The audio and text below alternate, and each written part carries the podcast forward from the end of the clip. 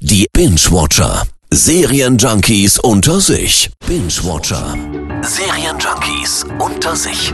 Und auch heute wieder mit dem lieben Kollegen Fabian Baron. Hallo. Hallöchen. Es gibt Neues von Kevin James. Genau, Kevin James ist ja durch King of Queens weltberühmt geworden und hat mit The Crew jetzt eine neue Serie. Hey, hast du mit dem Boss geredet? Ist er sauer wegen des Rennens? Oh nein, er ist nicht sauer. Du warst in der ersten Runde raus. Nach den weiteren 499 Runden war er drüber weg.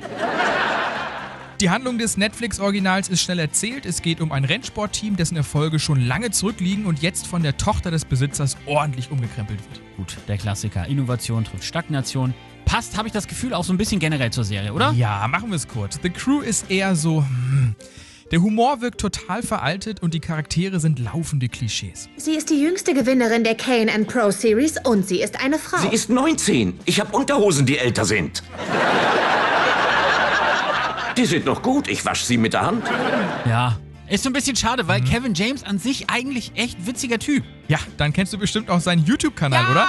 Da lädt er ja seit knapp einem Jahr Filmchen Ja, hoch. Genau. Mega. richtig witzig. Bepisst du dich vor Lachen von diesen Dingern. Also die guckt euch auf jeden Fall an. Super. Also dann können wir ja festhalten, The Crew, nein, Kevin James, ja. Können wir uns absolut drauf einigen. Also lieber beim Kanal vorbeigucken, ihn abonnieren auf Insta und ansonsten auch gerne nochmal King of Queens. Mein erstes eigenes Lied.